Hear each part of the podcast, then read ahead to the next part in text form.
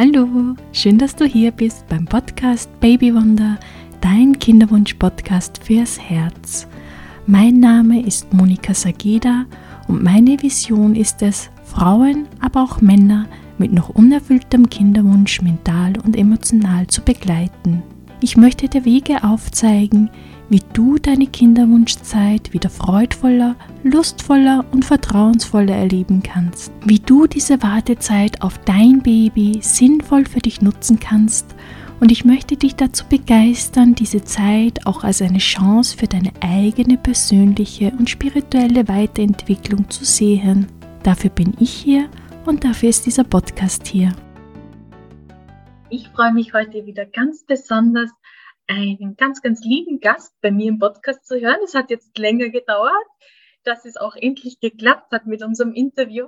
Und ich freue mich riesig, heute die Gisela bei mir im Interview begrüßen zu dürfen. Gisela ist Autorin des Buches Schwanger werden beginnt im Kopf. Aber Gisela, möchtest du dich nicht kurz selbst vorstellen? Ja, sehr gerne, Monika. Erstmal vielen Dank, dass du mich eingeladen hast. Ich freue mich natürlich auch sehr auf das Interview.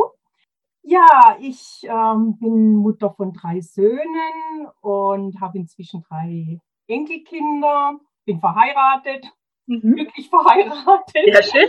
ist ja auch was Wichtiges zu betonen. Ja. Ja. Und ähm, im Kinderwunsch bin ich eigentlich seit über zehn Jahren tätig. Mhm. Ich habe früher verschiedene Ausbildungen gemacht, im praktischen und handwerklichen Bereich und äh, wir haben ein Geschäft geführt, mein Mann und ich, eine Schreinerei mit Möbelhandel und haben uns da auch schon intensiv coachen lassen. Und so bin ich auch mit dem Thema Coaching in Verbindung gekommen und hatte dann irgendwann Lust, selber eine Coaching-Ausbildung zu machen. Und so bin ich ja irgendwann schleichender Prozess zum Kinderwunsch-Coach geworden, Monika. Sehr schön. Ich habe auch gesehen, wir haben ja auch sehr viele Parallelen und einige Ausbildungen ihren, ähm, zwar nicht zur gleichen Zeit, aber dieselben Ausbildungen gemacht, so wie die Kinderwunschcoach-Ausbildung oder die Fruchtbarkeitsmassage, um nur einige zu nennen. Aber erzähl doch mal, wie du zum Kinderwunschcoaching gekommen bist, denn soviel ich jetzt verstanden habe oder auch weiß mittlerweile schon, hat es bei dir äh, keine Probleme gegeben mit dem Schwangerwerden. Richtig, also ich bin eigentlich relativ schnell und spontan schwanger geworden, aber das ist eine gute Frage, wie ich zum Kinderwunschcoaching gekommen bin. Und zwar war das mehr oder weniger Zufall. Mhm. Also ein bekannter Therapeut hat mir eine Kinderwunschpatientin geschickt. Ja. Ähm, körperlich schien da alles zu stimmen, alles zu passen, aber sie kamen irgendwie nicht weiter. Und er wusste, dass ich schon mal einem seiner Patienten mit Neurodermitis geholfen hatte, also durch die Auflösung mentaler Blockaden. Mhm. Und ja, so kam ich im Grunde genommen zum Thema Kinderwunsch. Ich selber hatte ein richtungsweisendes Erlebnis und wollte unbedingt wissen, ob das übertragbar war auf den Kinderwunsch. Okay, erzähl mal von diesem Erlebnis. Ja, ich hatte eines Tages starke Probleme mit meinem Rücken. Mhm. Und zwar hat sich immer wieder ein Wirbel aus seiner normalen Position verschoben.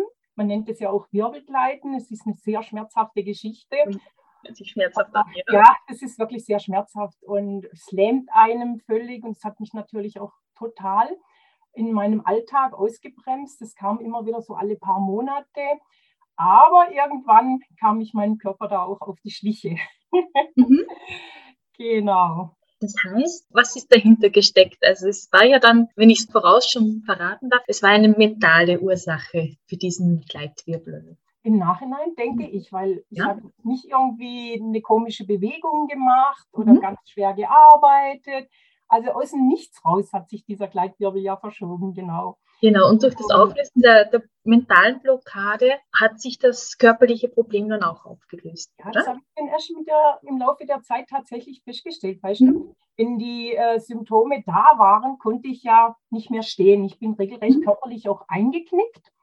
Und irgendwann ging mir ein Licht auf, dass mir mein Körper eigentlich mehr zeigen wollte. Er wollte mir irgendwie mitteilen, dass ich eigentlich nicht zu mir selber stehe. Mhm. Ich hatte damals tatsächlich was mit meiner Seminartätigkeit zu tun, die ich irgendwie in meinem Umfeld wie verheimlichen wollte. Okay. In meinem, in meinem nahen Umfeld. Also ich gab Seminare in ganz Deutschland, in Österreich und in der Schweiz, aber in meinem nahen Umfeld nicht. Mhm. ja, wie bist du das dann angegangen, das zu übertragen auf den Kinderwunsch? Hast du gemerkt, ja, stimmt, da ist eine Verbindung zwischen unseren Gedanken, unseren Emotionen, unseren mentalen Einstellungen und den körperlichen Reaktionen? Oder das, was unser Körper uns dann zeigt? Das ist echt eine gute Frage. Als ich festgestellt habe, dass ich ja eigentlich nicht zu mir selber stehe, habe ich meine Glaubenssätze hinterfragt. Mhm. Und da kam ganz klar auch ein negativer Glaubenssatz zum Vorschein, der da hieß, mach dich nicht so wichtig. Also mach dich in deinem nahen Umfeld nicht so wichtig. Tu nicht so wichtig mit deiner Rolle als Seminarleiterin. Und ähm, es hat ja ganz klar was mit dem Selbstwert zu tun. Ja. Also ich wollte bescheiden bleiben, so wurde ich auch erzogen, sei bescheiden, stell dich nicht in den Mittelpunkt, stell dich nicht ins Rampenlicht. Und das hat natürlich kollidiert mit meiner Arbeit. Ja. ja, und Mangel an Selbstbewusstsein. Ich denke, dass ganz viele Menschen, das stelle ich immer wieder im Coaching fest, dass ganz viele Menschen ein Problem mit ihrem Selbstwert haben. Also gerade auch erfolgreiche Menschen, man glaubt es gar nicht, aber die versuchen oft ihren Selbstwert tatsächlich mit Perfektionismus und mit einem ganz hohen mit einer ganz hohen Leistungsbereitschaft zu überspielen. Mhm. Du hast jetzt auch was angesprochen, was ich auch sehr oft im Kinderwunsch eben beobachte, eben dieser Perfektionismus und alles perfekt machen zu wollen. Und wenn es wieder nicht geklappt hat, dann sagen, okay, ich muss noch mehr machen, noch perfekter sein, damit es endlich klappen kann, damit ich endlich schwanger werden darf.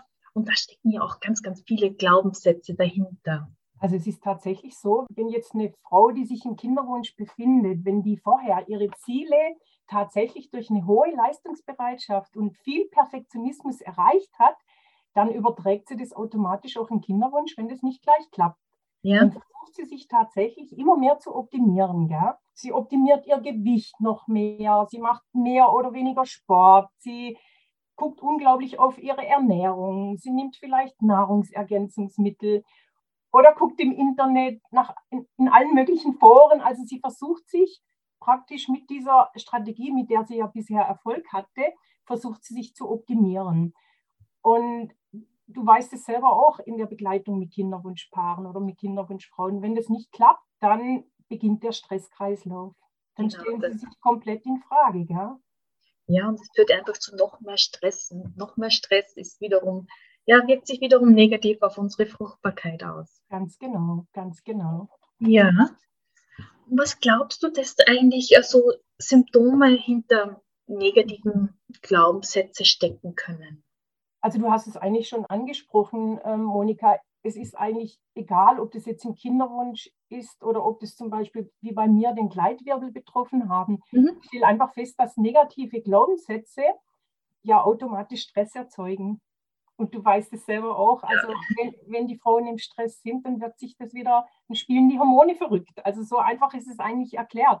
Und es sind ja nicht immer die Situationen, die die Frauen betreffen, sondern die Gedanken, die sie über diese Situationen machen. Und daraus entstehen ja wieder bestimmte Glaubenssätze oder diese Gedanken beruhen auf bestimmten Glaubenssätzen. Wenn sie tatsächlich stärken, stärken die Glaubenssätze. Genau, oder verstärken das. Wenn, wenn sie tatsächlich den Glaubenssatz haben, ähm, ich muss mich immer anstrengen, damit ich zum Ziel komme oder damit ich was erreichen kann, lässt sich das ja auf den Kinderwunsch nicht übertragen. Gell? Ein Kind lässt sich nicht mit Perfektionismus und mit hoher Leistungsbereitschaft empfangen.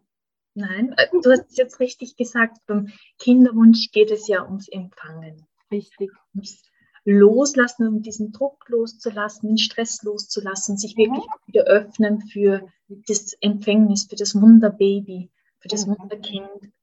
Aber wie komme ich denn raus aus diesem Stress, aus diesem Kinderwunsch-Stress, aus diesem Stresskreislauf, ähm, wo der Kinderwunsch an sich ja immer wieder neu dazu beiträgt, dass der Stress größer wird, je länger der Kinderwunsch ihm auch andauert. Mhm. Ich weiß, dass im Buch auch einige tolle Wege beschrieben, ähm, was man machen kann, mhm. um den Stress loszulassen, um sich wieder zu öffnen für den Kinderwunsch. Ähm, möchtest du da noch ein paar Tipps jetzt schon verraten? Gerne. Also natürlich gucken wir uns erstmal die Glaubenssätze an, wenn man mhm. nochmal zu, zu, den Glaubenssätzen zurückkommt, ja. weil negative Glaubenssätze lassen sich immer verändern. Also es muss jetzt nicht unbedingt sein, dass da ein total positiver Glaubenssatz draus wird, aber wenn äh, die Frau es zumindest schafft, aus diesem negativen Glaubenssatz was Neutrales zu kreieren, dann, dann freue ich mich immer schon mit. Ein positiver Glaubenssatz wäre natürlich noch idealer.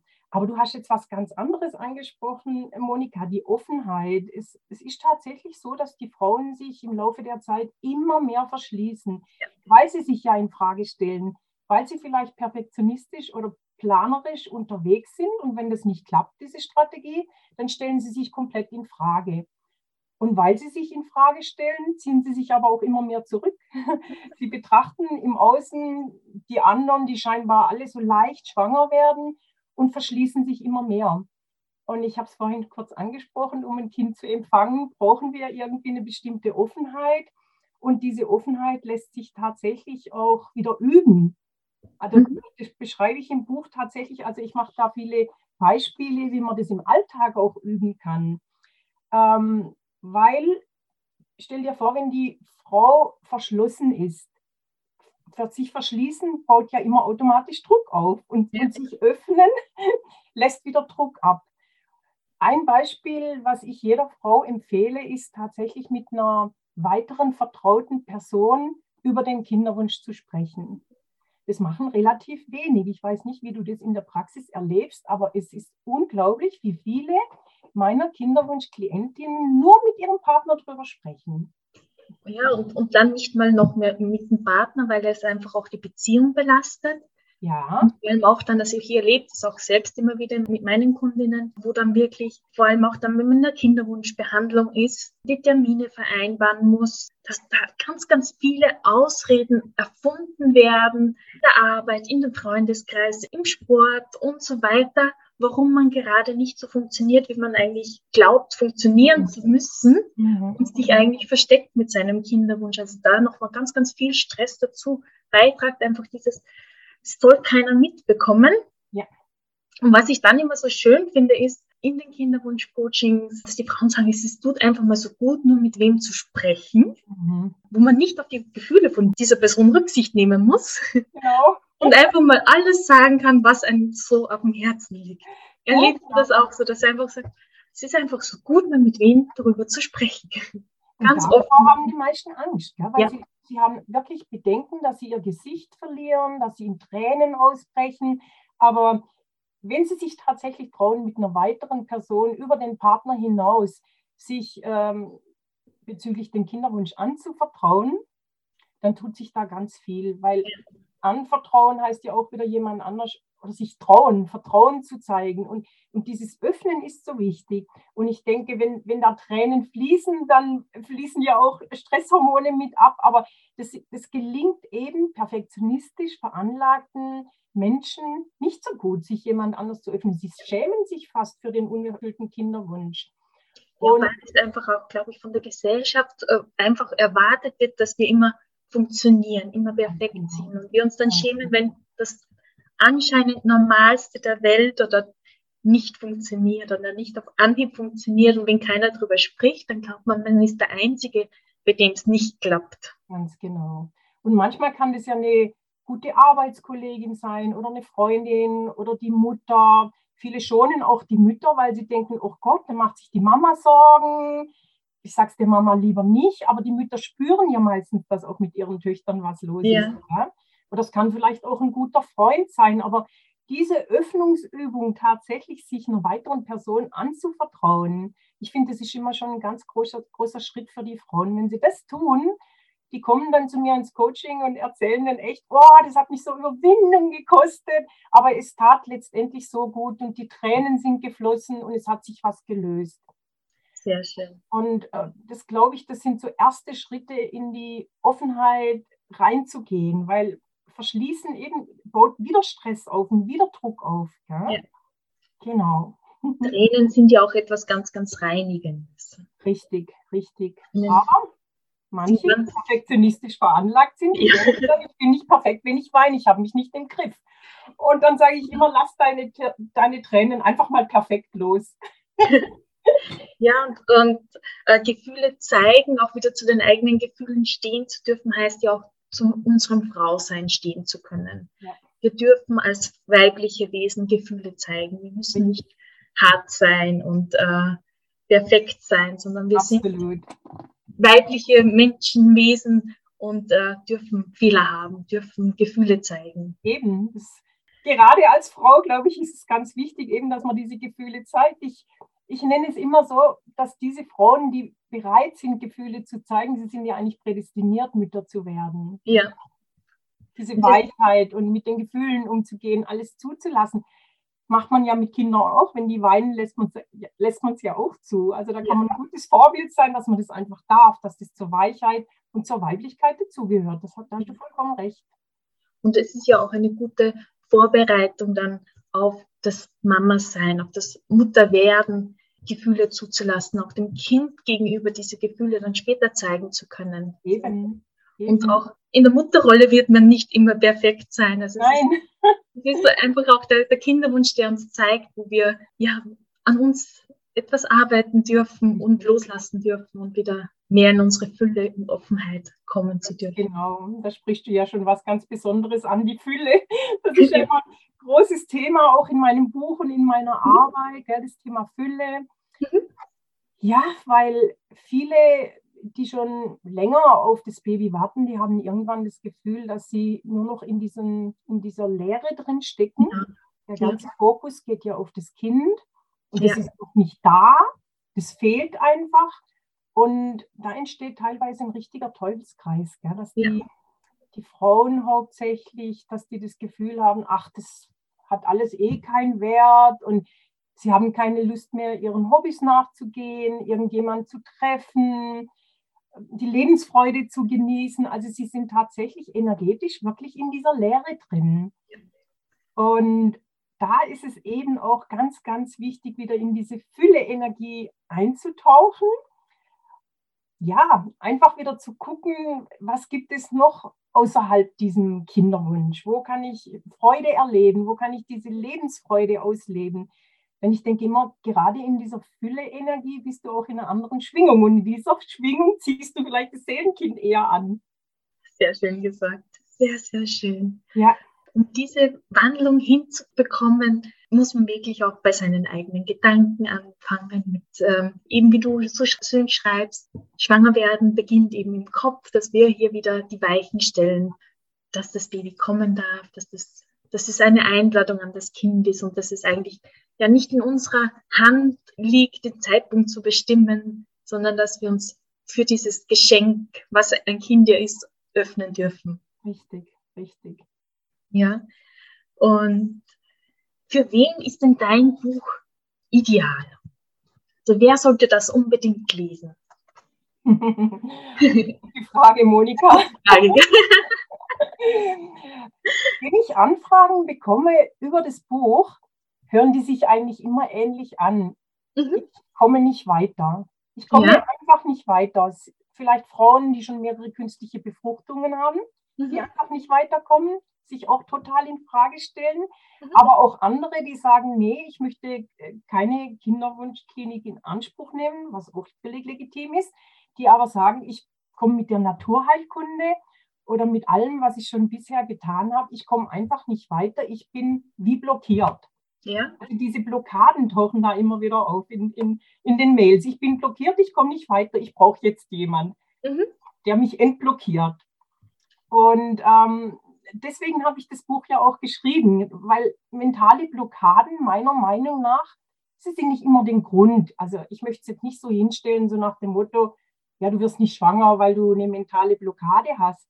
Aber sie kann natürlich helfen, auf diesem Kinderwunschweg sich zu entstressen oder durchzuhalten oder eh vielleicht stressige Glaubenssätze mal zu hinterfragen oder wieder in diese Fülle einzutauchen.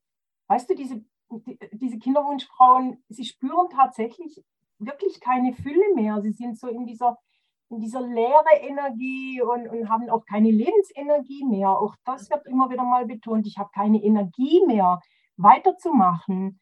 Und äh, was die Fülle betrifft, habe ich ja eigentlich ein, eine ganz gute Technik auch beschrieben in meinem Buch, das Dankbarkeitstagebuch. Mhm. Kennst ja. du das? Ja, das empfehle ich auch immer sehr, sehr gerne, weil es genau. so ein mhm. wunderbares Tool ist, das wirklich so viel bringt. Allgemein Absolut. und auch im Kinderwunsch einfach. Absolut. Mhm. Ganz bewusst den Fokus mal wieder dahin lenken, wo wir dankbar sein können, weil wir dadurch auch wieder in eine andere Schwingung reinkommen. Ja? Mhm. Und äh, das Dankbarkeitstagebuch funktioniert ja wirklich einfach, dass man kurz vorm ins Bett gehen vielleicht drei Dinge aufschreibt, für die man dankbar ist. Und das ist auch für die Partnerschaft so wichtig, weil dann oft der Fokus, das wird übrigens auch sehr oft beschrieben in den Mails, unsere Ehe ist nicht mehr so, wie sie sein soll. Ähm, da wird dann oft, wenn die Frauen wieder mit dem oder beziehungsweise mit dem Dankbarkeitstagebuch anfangen, wird denen bewusst, was sie auch an ihren Männern haben. Die ganzen Qualitäten der Partner wird ihnen wieder bewusst und es kann auch eine Partnerschaft wieder stärken, dass eben nicht nur immer die, der Fokus nur auf das Kind geht, mhm. wieder auf den Partner, auf Freunde, auf die Familie. Also wirklich wieder in diese Fülle Energie reinzugehen. Und das ist, glaube ich, das, was ich auch in diesem Buch vermitteln möchte. Ja, sehr schön.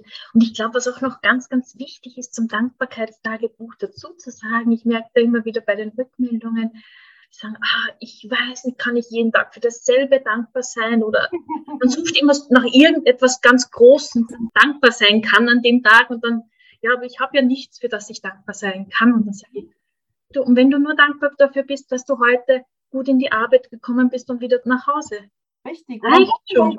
Hast. Du hast vollkommen recht. Oder ein Dach über dem Kopf. Oder ein Dach über dem Kopf. Oder dass ich heute mal vielleicht ein Eis gegönnt habe. Genau. Also wirklich auch die ganz, ganz kleinen Dinge, für die wir dankbar sein können am Tag und äh, nicht nur so irgendwas Großes, so ich bin erst dankbar, wenn ich schwanger bin, Richtig. sondern wirklich so einfach die ganz Kleinigkeiten immer wieder sich rauszusuchen und zu schauen. Und es ist ja schon interessant, dass du in der Dankbarkeit kannst du eigentlich nicht schwermütig sein. In der Dankbarkeit bist du automatisch immer in einer guten Schwingung und in einer guten Energie drin. Wenn, wenn einem das bewusst wird, dann weiß man, was die Dankbarkeit eigentlich auch bedeutet, energetisch. Ja. Ganz, ganz viel macht es aus. Gell? Das verändert dann auch sehr viel in unserem Kopf bereits. Also es verändert unseren Fokus. Und Richtig. Genau. Sehr schön. Was ich auch in deinem Buch so liebe, sind, du bringst immer wieder ganz viele Beispiele aus der Praxis. Mhm von, von Kinderwunschfrauen, die bei dir waren mit ihren Themen und auch dann, wie ihr diese Themen aufgelöst habt. Kannst du da vielleicht jetzt spontan eines dieser Beispiele erzählen? Ja, ich nenne sie jetzt einfach mal Ina, die, die Klientin Ina, genau. Mhm. Also bei Ina war es auch so, dass sie sich immer so eingeschränkt hat. Weißt du, sie hat immer gesagt, wenn das Kind da ist, dann. Ja. Dann wechsle ich vielleicht meine Arbeitsstelle. Die gefällt mir zwar nicht im Moment, ich bin total unglücklich, aber jetzt zu wechseln, nee, das mache ich nicht. Oder wenn das Kind da ist, dann werden wir uns vielleicht sogar einen Hund gönnen. Mhm. Es war immer so, wenn, dann. Es hat sich immer an dem Kind festgemacht. Okay. Und eigentlich hatte das Kind ja die Aufgabe, die Frau ja glücklich zu machen. Und ähm, mit Ina hatte ich tatsächlich eine Hypnose gemacht, mhm.